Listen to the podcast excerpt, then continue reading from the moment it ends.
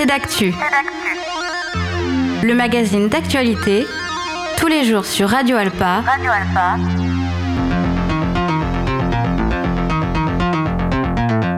Présenté par Robin Hulin. Bonjour à tous et bonjour à toutes et bienvenue dans ce nouveau numéro de Cédactu. Au programme aujourd'hui de la musique et on fait le point sur l'agenda de Superformat et sur les différents concerts et événements programmés dans les semaines à venir. On en parle avec Charlène Parassin, responsable communication de Superformat. Nous parlerons aussi du syndrome du banc de touche. C'est une pièce de théâtre écrite et interprétée par Léa Girardet qui évoque la question d'être sur le banc de touche dans le sport, dans le football et c'est surtout une manière de glorifier l'échec dans une société euh, pleine de concurrence et avec humour en plus, et elle sera avec nous tout à l'heure.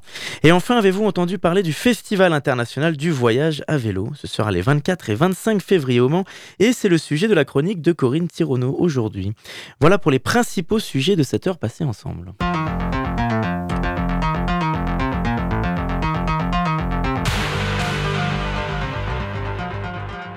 Bonjour Charlène Parassin. Bonjour. Merci d'être avec nous, responsable communication pour Superforma.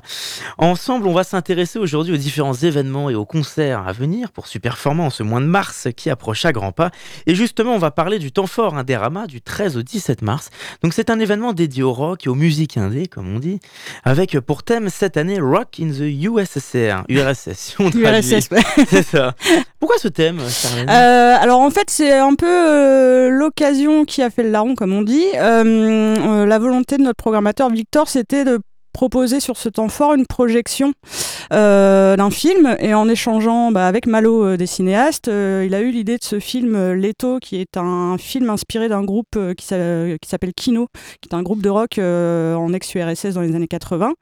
un film que notre programmateur avait déjà vu et qu'il adore et en échangeant et en cherchant quelque chose à mettre autour de ce film-là, on a fait la découverte d'un auteur qui s'appelle Joël Bastener euh, qui a écrit un livre euh, début, enfin début 2010, 2012 je crois, euh, Back in the USSR justement sur le rock and roll et les, les contre-cultures en Russie dans les années 80. Donc on s'est dit bah ça fait un super thème.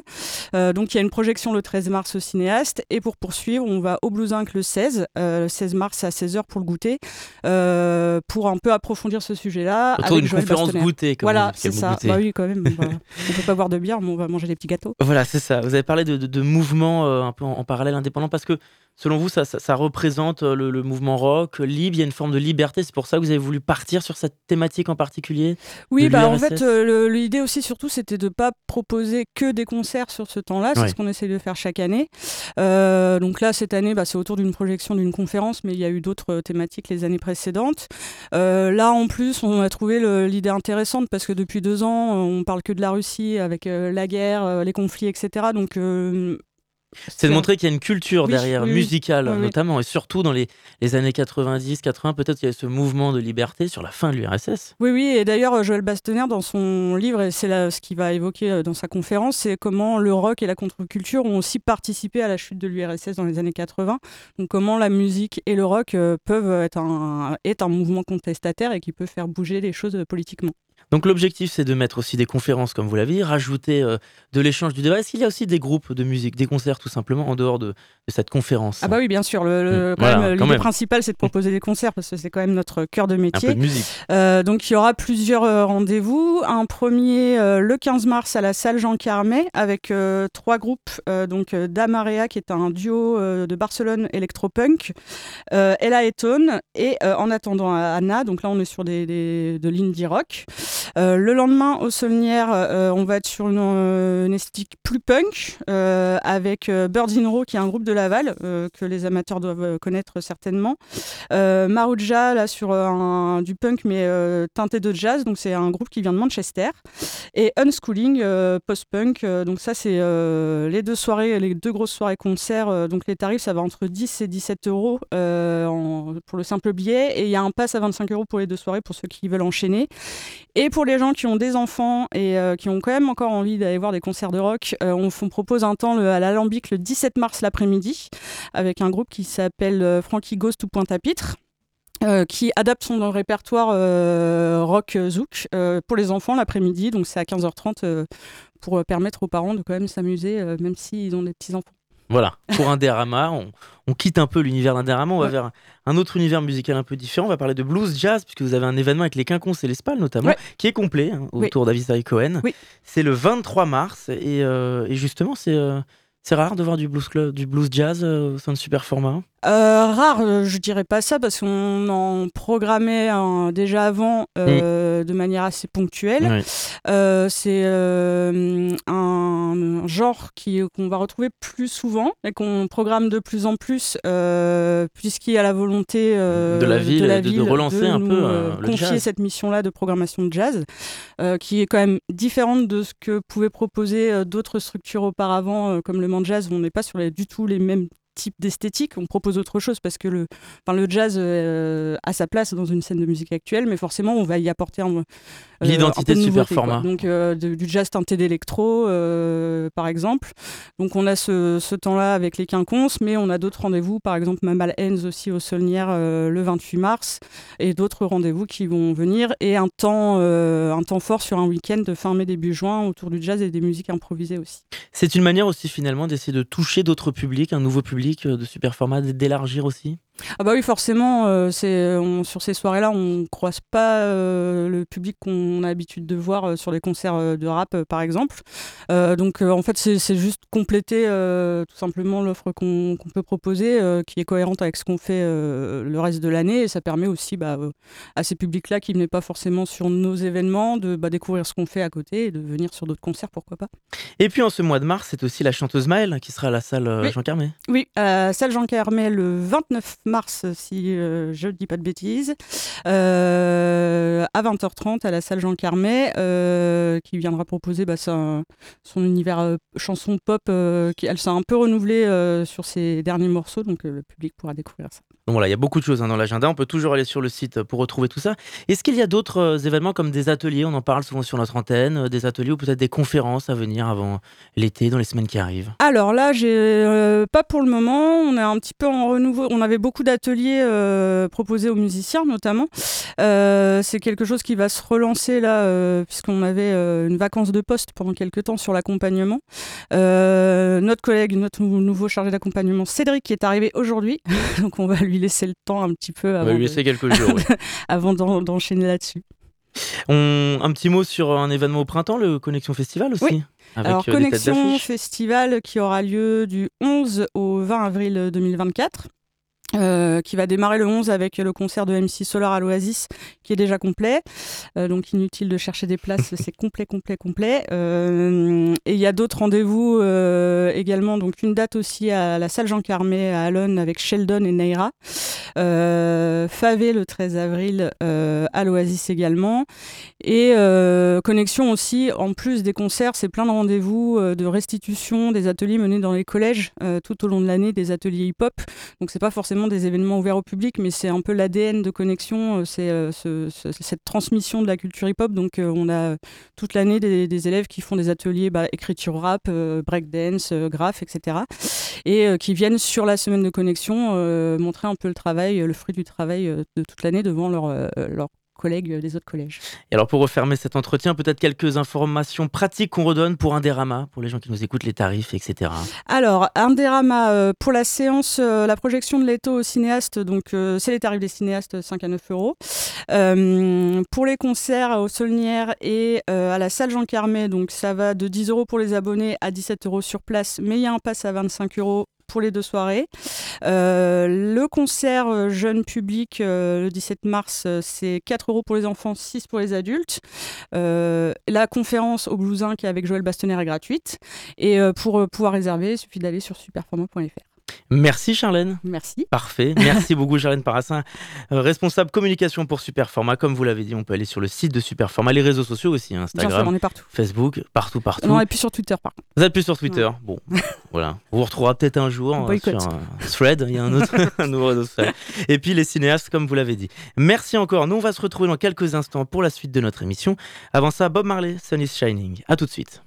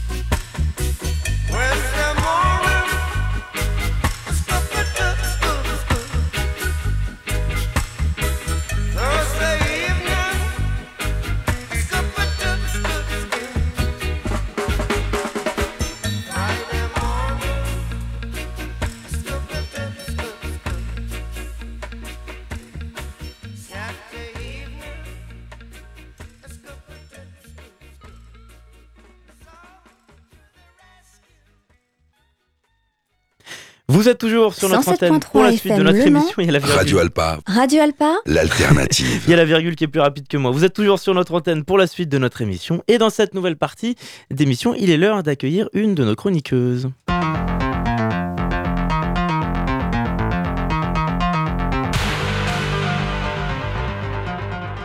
Voilà. Là, c'est une virgule en temps et en heure. Bonjour Corinne Cyrano. Bonjour Robin. Ça fait un petit moment qu'on vous avait pas ça entendu. Ça fait trois semaines. J'espère que je vous ai beaucoup manqué à et Radio Alpa. Aujourd'hui, dans comme toujours dans ces d'actu, vous venez nous parler d'actualité culturelle au Mans et dans notre chère région. Et cette semaine, on prend notre bicyclette pour partir en voyage, puisque les 24 et 25 février au Palais des Congrès du Mans, c'est le 37e Festival international du voyage à vélo. Oui, tout à fait, Robin. Oui, donc c'est culture et sport dans ma chronique euh, aujourd'hui. Alors, pour les amoureux du vélo et du voyage à vélo particulièrement, c'est un, événement incontournable.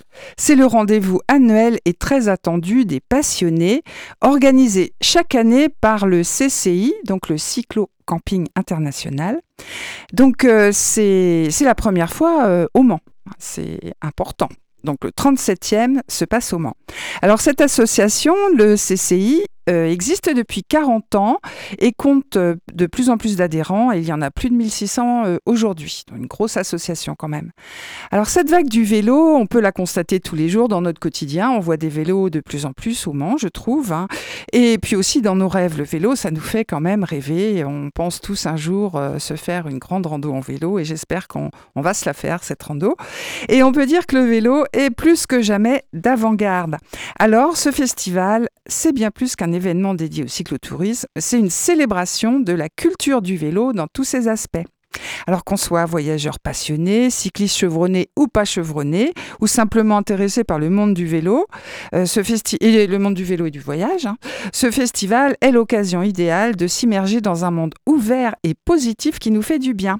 Un mouvement bien dans l'air du temps qui est bon pour la planète. Justement, est-ce que ça correspond à une mutation des pratiques touristiques? Oui, surtout depuis le Covid, Robin, on a envie de bouger, de voyager autrement. Et puis aussi, euh, je dirais, les convictions écologiques qui, quand même, euh, font leur euh, petit nid chaque jour un peu plus. Alors, le cyclotourisme, on peut dire qu'il est en plein essor. Alors, on a tous envie d'un grand bol d'air, de planter sa tente en pleine nature, de faire du sport et de larguer les amarres depuis le Covid. Et ça correspond bien sûr à une mutation des pratiques touristiques qui tendent maintenant au bien-être et au respect de l'environnement. Ce n'est plus l'avion qui fait rêver, mais le vélo ou la marche. Alors c'est aujourd'hui, euh, bah, on peut dire, ça s'appelle comme ça, maintenant on appelle ça le slow tourisme. Et le vrai luxe, c'est bah, désormais de prendre son temps. Alors depuis 2020, donc euh, après le Covid, beaucoup ont commencé le voyage à vélo en France et euh, de plus en plus en famille. Donc ça c'est quand même un phénomène très nouveau. Alors d'après une, représentante du CCI, hein, la France elle est vraiment en tête du peloton pour les voyages en famille, en vélo. Alors selon le ministère de l'économie, la France arrive en deuxième position des destinations du tourisme à vélo après l'Allemagne. Ça, je, je ne le savais pas, moi, en tout cas. Ça m'a un petit peu étonnée. Je pensais qu'il y avait d'autres pays qui étaient plus, plus attirants, mais non. Hein, Quoi qu'on en dise, la France a de nombreux atouts pour le tourisme à vélo. Alors, en tout, 15 000 km d'itinéraires, une vingtaine de véloroutes et de grands itinéraires balisés que les territoires ne cessent de développer. Alors, il y a la Loire à vélo, ça on connaît bien, c'est pas loin de chez nous. Hein, il y a la Vélodyssée qui va de la Bretagne à la côte basque, donc euh, plus longue encore. Il y a la Via Rhône, il y a la, route du canal du Midi et il y a l'Eurovélo qui propose 17 itinéraires pour traverser l'Europe. Donc je, je dirais qu'il y a le choix pour partir à l'aventure de faire des trajets plus ou moins longs ou d'en faire une partie seulement.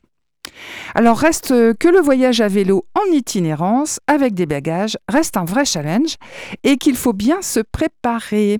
Et ce festival est un moyen qui favorise la rencontre avec les des cyclo-voyageurs expérimentés justement pour ceux qui veulent se lancer dans l'aventure. Justement, sur la vélo buissonnière, on a un épisode de Sarto Naturel qu'on peut retrouver en podcast sur le site de Radio Ah, très bien, oui. Justement, qu'est-ce qu'on pourra voir à ce festival, Corinne? Alors, ce festival accueillera, comme à son habitude, une variété d'intervenants et d'exposants. On pourrait y rencontrer des écrivains voyageurs renommés. Alors, j'ai cherché, mais je n'ai pas trouvé les invités. Euh, Peut-être que c'est sur le site, hein, je vais en parler tout à l'heure. Euh, on peut bien sûr y découvrir des associations liées au tourisme à vélo et aux activités cyclistes. Il y aura des artisans, des fabricants de vélos, très important ça, parce qu'il y a beaucoup de fabricants de vélos qui font des, des, des Rolls, euh, des, enfin je sais pas comment on peut dire, je, je ne connais pas le nom du vélo équivalent à une Rolls, Bon, des super vélos, mais des super vélos. hyper modernes. Voilà, c'est ça. Donc des fabricants de remorques spéciales aussi, puisque ça concerne les familles, euh, le voyage à vélo. Donc voilà, on pourrait y trouver du matériel innovant de toutes sortes, comme des sacoches, du matériel de voyage. Alors il y aurait aussi des projections de films réalisées par des, voyageurs à vélo. Il y a une vingtaine de films très attendus, donc il y a une grosse sélection. Hein. C'est pas n'importe quel film, c'est quand même des, c'est quasi ou même professionnel. Alors ce sont de belles aventures autour du monde que des cyclistes nous viennent euh, partager avec nous, avec euh, l'opportunité de les rencontrer après chaque, euh, chaque fin de projection. Est-ce qu'il y a des ateliers de prévus, un moyen de participer à cet événement? Oui, tout à fait. Il y a des ateliers. Ce festival ne se limite pas qu'aux projections de films et aux expositions. Il y a toute une série d'ateliers et de conférences pour approfondir nos connaissances et nos compétences en matière de voyage à vélo. Alors euh, qu'on cherche des conseils sur la préparation d'un prochain voyage ou qu'on souhaite en apprendre davantage sur les aspects techniques, parce qu'il y en a qui aiment bien, puis il y a, des, il y a aussi de plus en plus de réparateurs euh, de vélos en ville. Alors voilà, donc il y a tout sur les nouvelles technologies. Il y en aura pour tous les goûts à ce festival. Donc il faut s'inscrire sur Internet pour les ateliers. Je pense que je, le redirai euh, tout à l'heure. Donc ce festival, hein, c'est vraiment l'endroit où rencontrer d'autres voyageurs pour avoir des conseils, que ce soit pour partir en week-end ou autour du monde, pour choisir son matériel, pour apprendre à lire les cartes, ce qui n'est pas forcément évident pour les débutants, savoir utiliser un GPS, savoir quoi emmener pour cuisiner et organiser son bivouac. C'est important parce qu'il faut voyager très léger à vélo. Alors c'est pour euh, pouvoir aussi se donner les moyens de vivre, euh, ça c'est ce que je trouve moi très sympa, en quasi-autonomie et en liberté, bah, le temps d'un voyage à son propre rythme, sans parler bah, de l'ivresse qu'on ressent euh, au grand air, les rencontres et puis aussi bah, l'idée de se dépasser. Voilà, c'est au grand plaisir du voyage du grand pardon, au grand plaisir du voyage à vélo que nous convie le CCI. Et que propose le CCI en dehors de son festival annuel? Alors ils ont un site internet qui est très bien fait, très riche d'informations et de conseils. Alors ils proposent un manuel de voyage à vélo à 17 euros. On n'est pas, ça pas besoin, on n'a pas besoin d'adhérer à l'association pour se le procurer, mais c'est un manuel de voyage très, enfin très pratique, très très concret.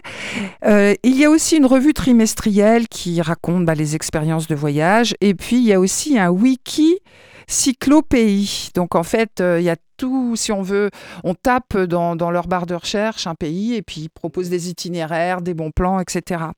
Alors, euh, le plus qu'apporte l'adhésion qui coûte 12 euros, enfin voilà, c'est ça, adhérer, ça coûte 12 euros et ça donne un accès au forum entre adhérents et au réseau Cyclo Accueil Cyclo pour avoir des contacts entre personnes pouvant accueillir des voyageurs. En fait, c'est comme le site Couchsurfing, euh, mais entre cyclistes. Dans ça, je trouve quand même ça très sympa. Et puis, il propose aussi des sorties sous forme de quinzaine, de week-end. Chacun peut venir, rester autonome. Le principe est qu'un adhérent annonce une sortie sur le forum, se renseigne sur le camping, sur, le, sur les itinéraires et va le proposer à la communauté. Et voilà, vient qui veut. Et moi, je trouve ça plutôt sympa comme concept. Alors, bah, pour récapituler un petit peu, donc quelques infos pratiques. Oui, quelques infos pratiques. Tout est gratuit à ce festival, sauf les projections qui coûtent 6 euros. Mais c'est gratuit pour les enfants de moins de 12 ans. À noter qu'il faut s'inscrire en ligne, voilà, sur le site du CCI pour les ateliers, parce qu'en fait, euh, c'est, oui, un nombre restreint de places, et je pense qu'il y aura du monde à ce festival, puisque c'est national. Hein. C'est, c'est la première fois au monde, donc ce festival du voyage à vélo. Donc je rappelle que c'est au PCC. Samedi... PCC, Palais des Congrès. Oui, c'est vrai. On a l'habitude, nous, montrer de dire PCC. C'est vrai, Palais des Congrès. Palais des Congrès de la culture. Voilà, le samedi 24 février de 10h à 22h et le dimanche 25 février de 10h à 19h. Et c'est au Mans. Vous y serez avec bah, votre Je pense que je vais aller faire un petit tour. Moi, j'ai pas de vélo, je marche. Mais euh, je connais plein de gens qui font du vélo et je vais peut-être rencontrer du monde là-bas. eh bien, merci beaucoup, Corinne. On vous retrouve euh, très vite sur notre antenne la semaine prochaine, même lieu, même heure pour une nouvelle chronique. Nous, on va se retrouver dans quelques instants pour la troisième partie de notre émission. Avant ça, bah, un petit voyage, peut-être à vélo, je sais pas, un voyage dans, dans le passé. En tout cas, on va écouter Supertramp et le titre Crazy. À tout de suite.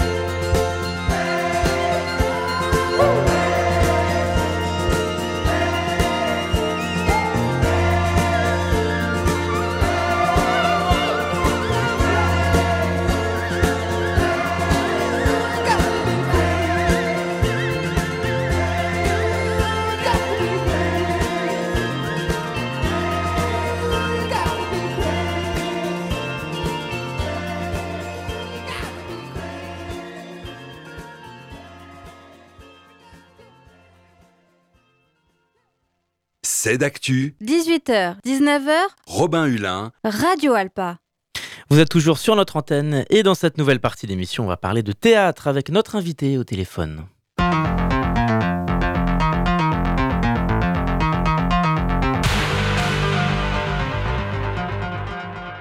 Bonjour Léa Girardet. Bonjour.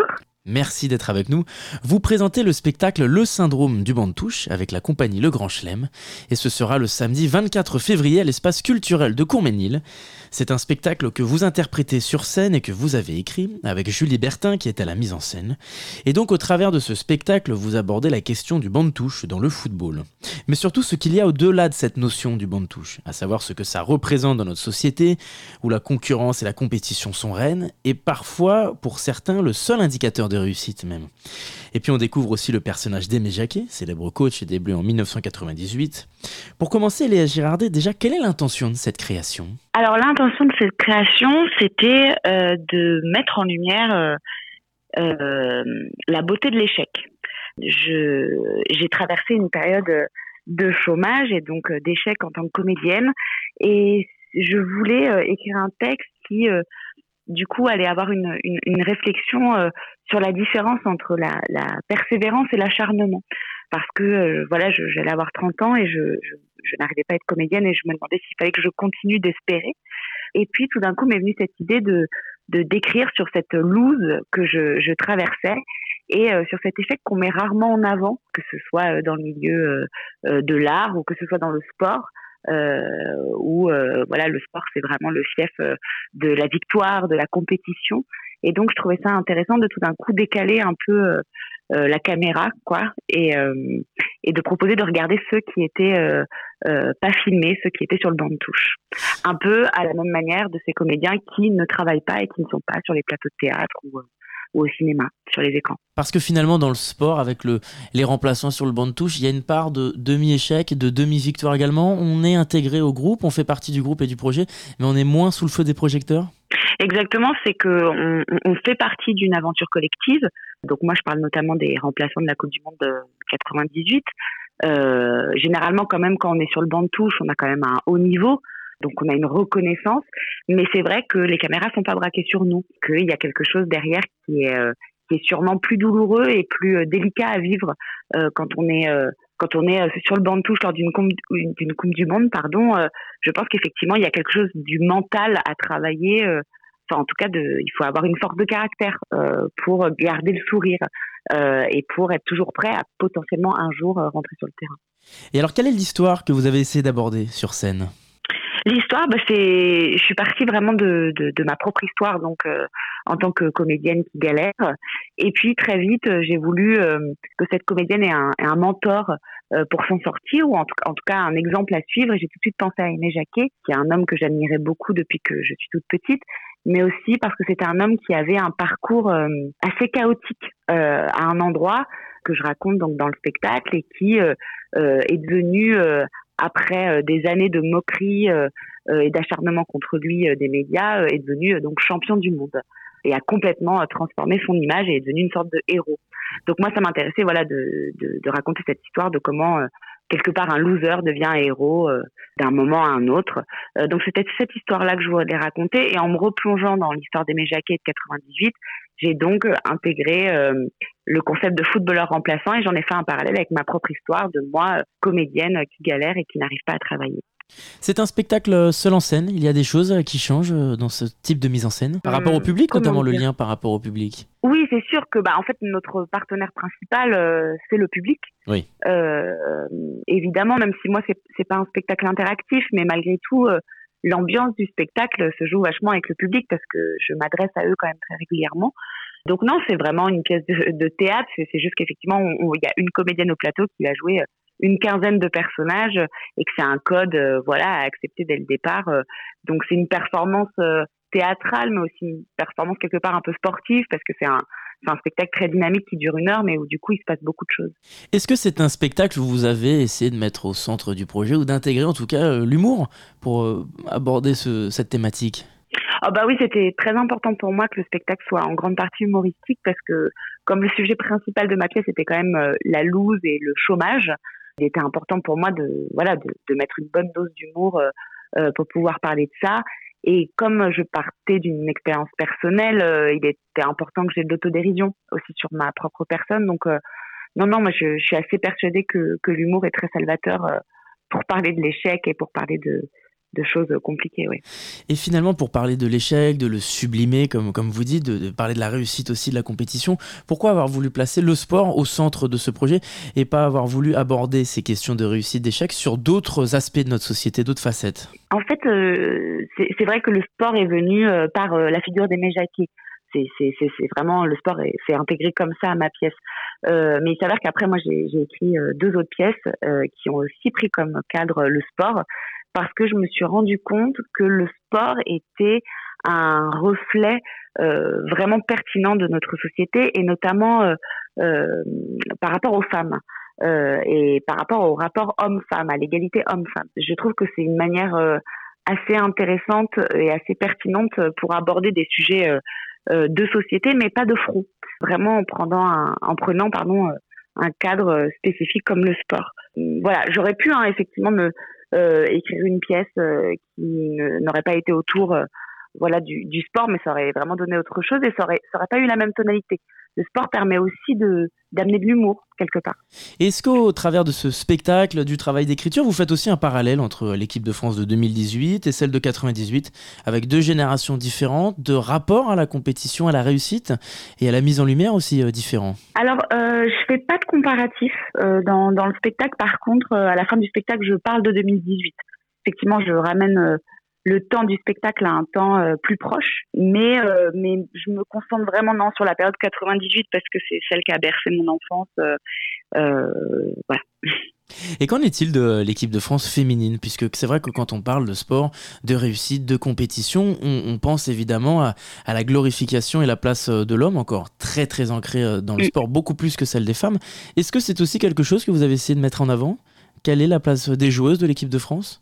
Oui, alors euh, bon, on a fait beaucoup beaucoup de progrès quand même depuis quelques années euh, par rapport euh, au football féminin et ça c'est toujours important quand même de, de le redire, même si il y a encore beaucoup de choses à revoir, ne serait-ce que dans la médiatisation du sport féminin, au-delà même du football féminin.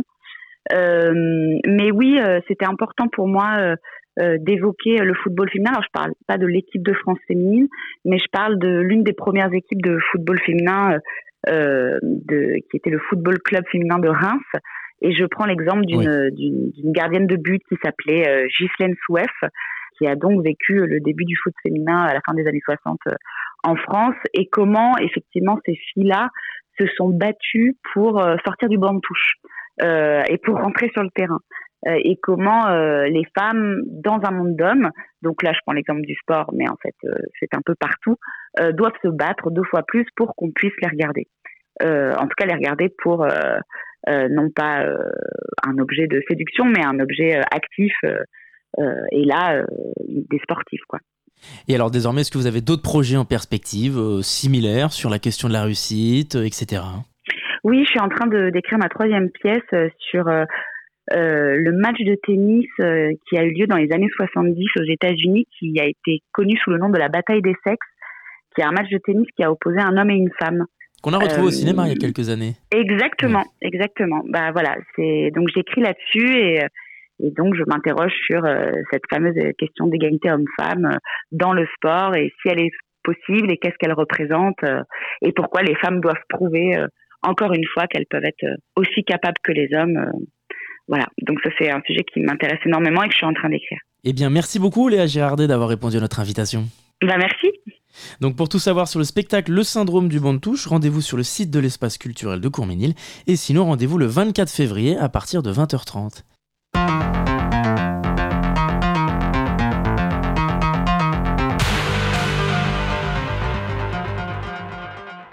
On va se retrouver dans quelques instants pour le billet d'humeur d'Isabelle Rousseau. Avant ça, un peu de musique avec Bleu Toucan et Hanoï Café. A tout de suite.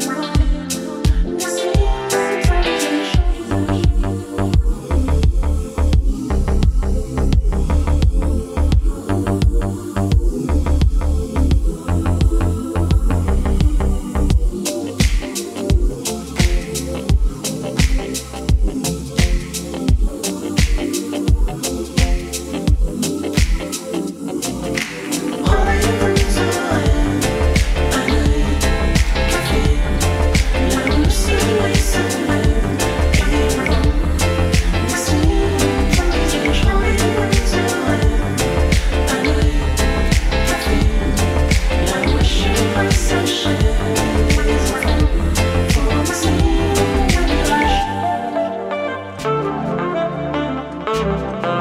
you.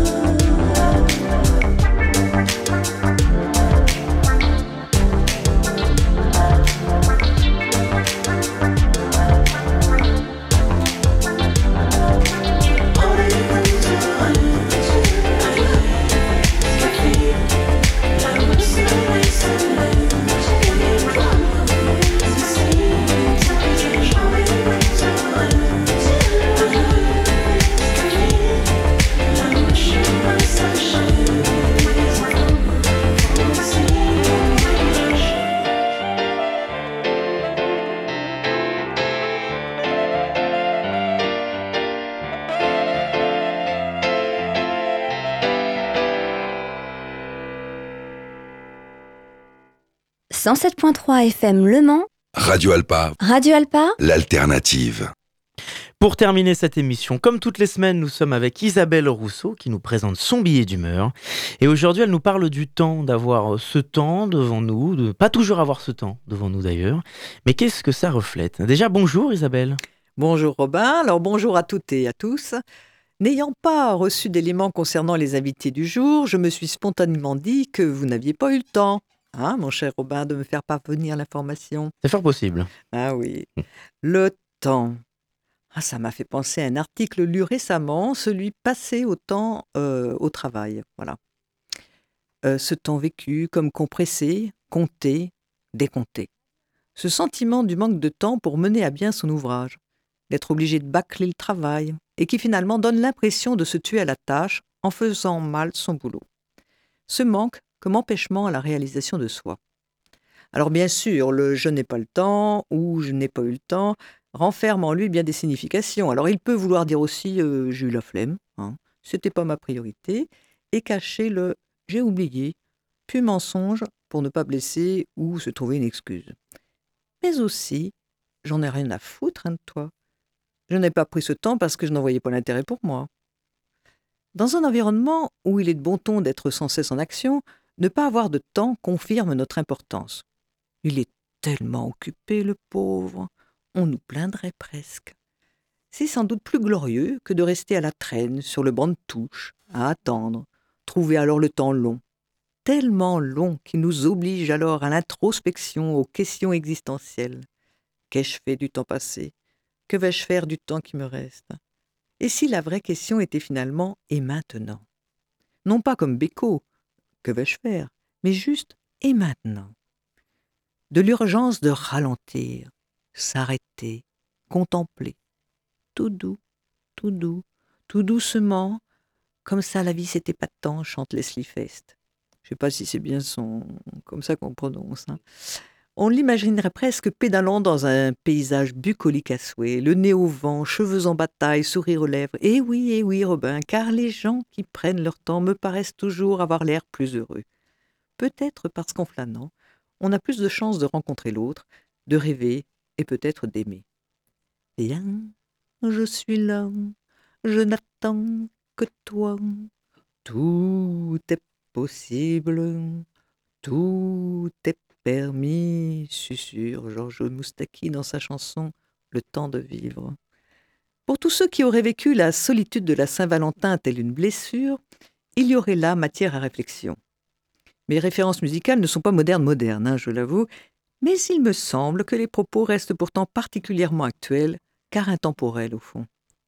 Bien sûr, la forme change, mais tout cela n'est qu'une question d'emballage, de mode.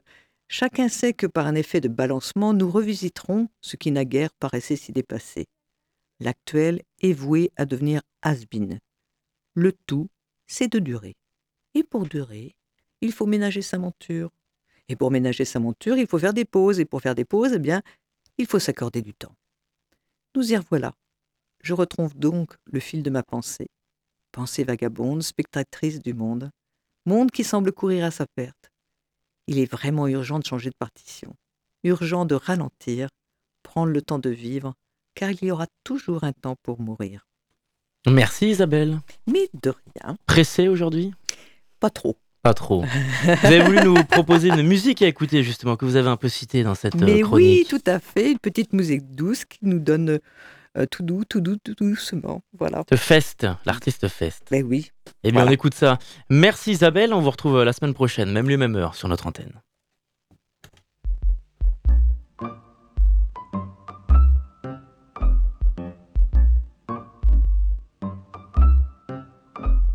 To do, to do, to doucement. Toujours, to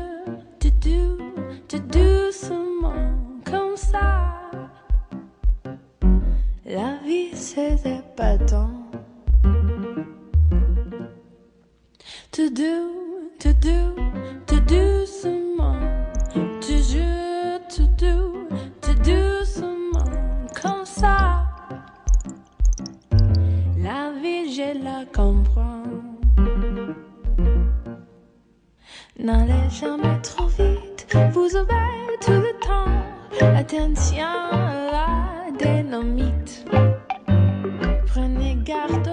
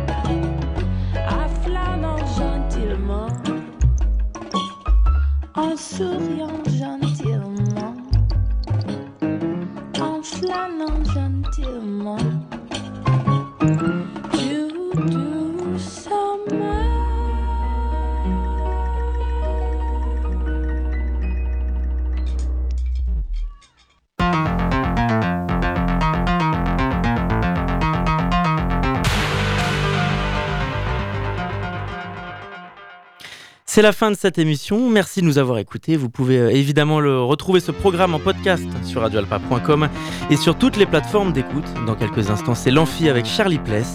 Et en attendant, je vous trouve très vite sur notre antenne.